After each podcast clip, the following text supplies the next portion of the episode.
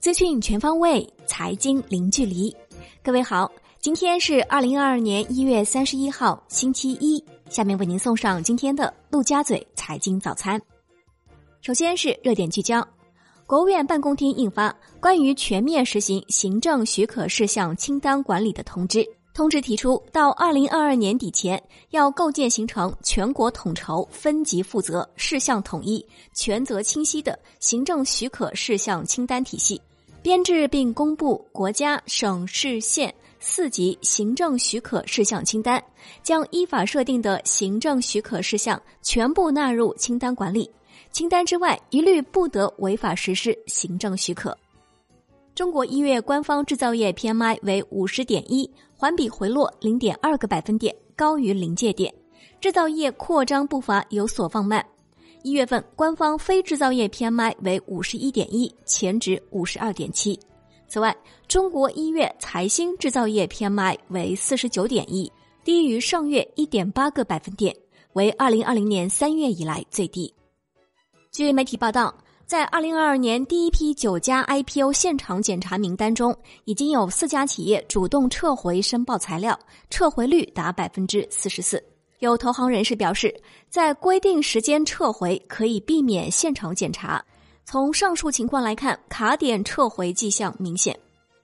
据媒体报道，又有多位券商和基金从业人士奔私募，其中。国信证券原经济研究所所长高盛高华分析师廖旭发创立盛庸私募，新华基金原投资经理焦东伟成立汇捐私募，原城保基金 FICC 策略研发部量化研究员郭晨曦和朋友一起创立策度私募。此外，还有百亿私募嘉肯资产原基金经理罗应农自立门户创立千倍私募。针对市场传言，新旺达和中航锂电将成为小鹏汽车合作伙伴的传言，小鹏汽车方面回应称，相关消息均与事实有巨大出入。小鹏汽车会一如既往的选择，例如宁德时代这样的实力供应商，成为核心合作伙伴。宏观方面。二零二一年，我国服务进出口总额达五万两千九百八十二点七亿元，同比增长百分之十六点一，服务贸易逆差下降百分之六十九点五，至两千一百一十二点八亿元，为二零一一年以来的最低值。央行一月三十号开展一千亿元十四天期逆回购操作，当日无逆回购到期，因此当日净投放资金一千亿元。国内股市方面，证监会会同司法部等联合发布《律师事务所从事 IPO 业务职业细则》，细则是对律师从事首发法律业务的最低要求。律师应当对境内法律事项履行证券法律专业人士的特别注意义务，对财务会计评估等非法律事项负有普通人一般的注意义务。细则还要求律师要确认发行人是否具备发行上市的主体资格。中国恒大公告称，公司若干附属公司的资产被委任资产接管人，该等资产为公司若干附属公司在二零二一年一月份签署的一项本金约为五点二亿美元融资交易的担保。金融方面。银保监会数据显示，二零二一年我国银行业累计处置不良资产三点一三万亿元，同比增加零点一一万亿元，再创历史新高。央行受理万象控股和招商局轮船旗下招融投资控股设立金融控股公司的申请。财政部和证监会等五部门联合，在部分上市公司和会计师事务所以及银行业金融机构开展银行函证试点工作。楼市方面，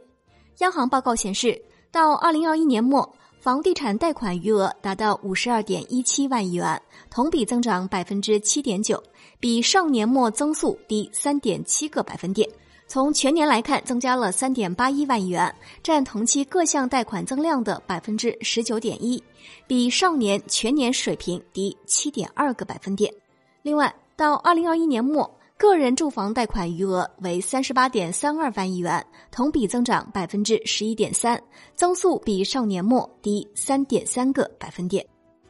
广东召开全省住房和城乡建设工作会议，强调新的一年要抓好防范化解房地产领域风险，要坚决有力处置个别头部房地产企业房地产项目逾期交付的风险。产业方面，工信部等九部门联合发布《“十四五”医药工业发展规划》。规划提出，“十四五”期间，医药工业营业收入和利润总额年均增速要保持在百分之八以上，全行业研发投入年均增长要在百分之十以上。针对当前社会反应强烈的非学科类校外培训机构恶意涨价、违规倾销课时等突出问题，教育部、国家发改委和市场监管总局联合印发通知。部署开展非学科类校外培训收费专项整治工作。财政部和民航局调整民航发展基金返还政策，民航发展基金用于机场自主安排项目的额度，由现行按上年向旅客征收部分的百分之五十返还，调整为按机场所在区域以及机场生产规模分类设定返还比例。此外，在向西部地区倾斜的原则下，将根据机场发展实际对比返还比例，适时进行调整优化。根据中国汽车流通协会的数据，二零二二年一月，中国汽车经销商库存预警指数为百分之五十八点三，同比下降一点八个百分点，环比上升二点二个百分点。预计二零二二年一月份全口径乘用车销量将与去年十二月持平，约在两百三十万辆左右。国内几大硅料生产企业的产能从去年十月份以来陆续释放，预计二零二二年国内硅料产量将会达到去年的两倍左右，因此硅料价格继续下探将是大概率事件。海外方面。美联储官员博斯蒂克坚持认为，美联储应在二零二二年加息三次，每次二十五个基点。第一次加息将在三月份进行，但他表示，如果经济数据证明有必要的话，可能还会采取更激进的措施，比如一次加息五十个基点。国际股市方面，据外媒报道，阿斯利康员工涉嫌篡改检测结果骗保被批捕，这或与明星抗癌药有关。阿斯利康计划在二月十号公布二零二一年第四季度和全年财报。戴姆勒宣布将于二月一号起将公司名称从戴姆勒更名为梅赛德斯奔驰。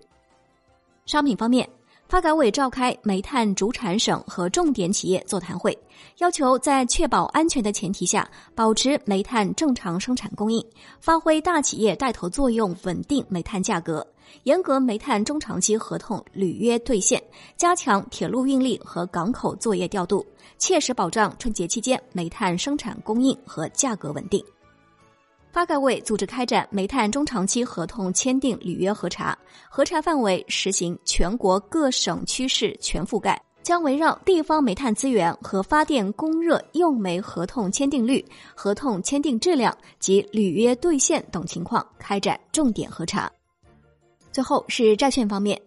央行公布数据显示，截至到二零二一年末。境外机构在中国债券市场的托管余额为四点一万亿元，占中国债券市场托管余额的比重为百分之三点一。其中，境外机构在银行间债券市场的托管余额为四万亿元。以上就是今天陆家嘴财经早餐的精华内容，感谢您的收听，我是沈丽，下期节目我们再见。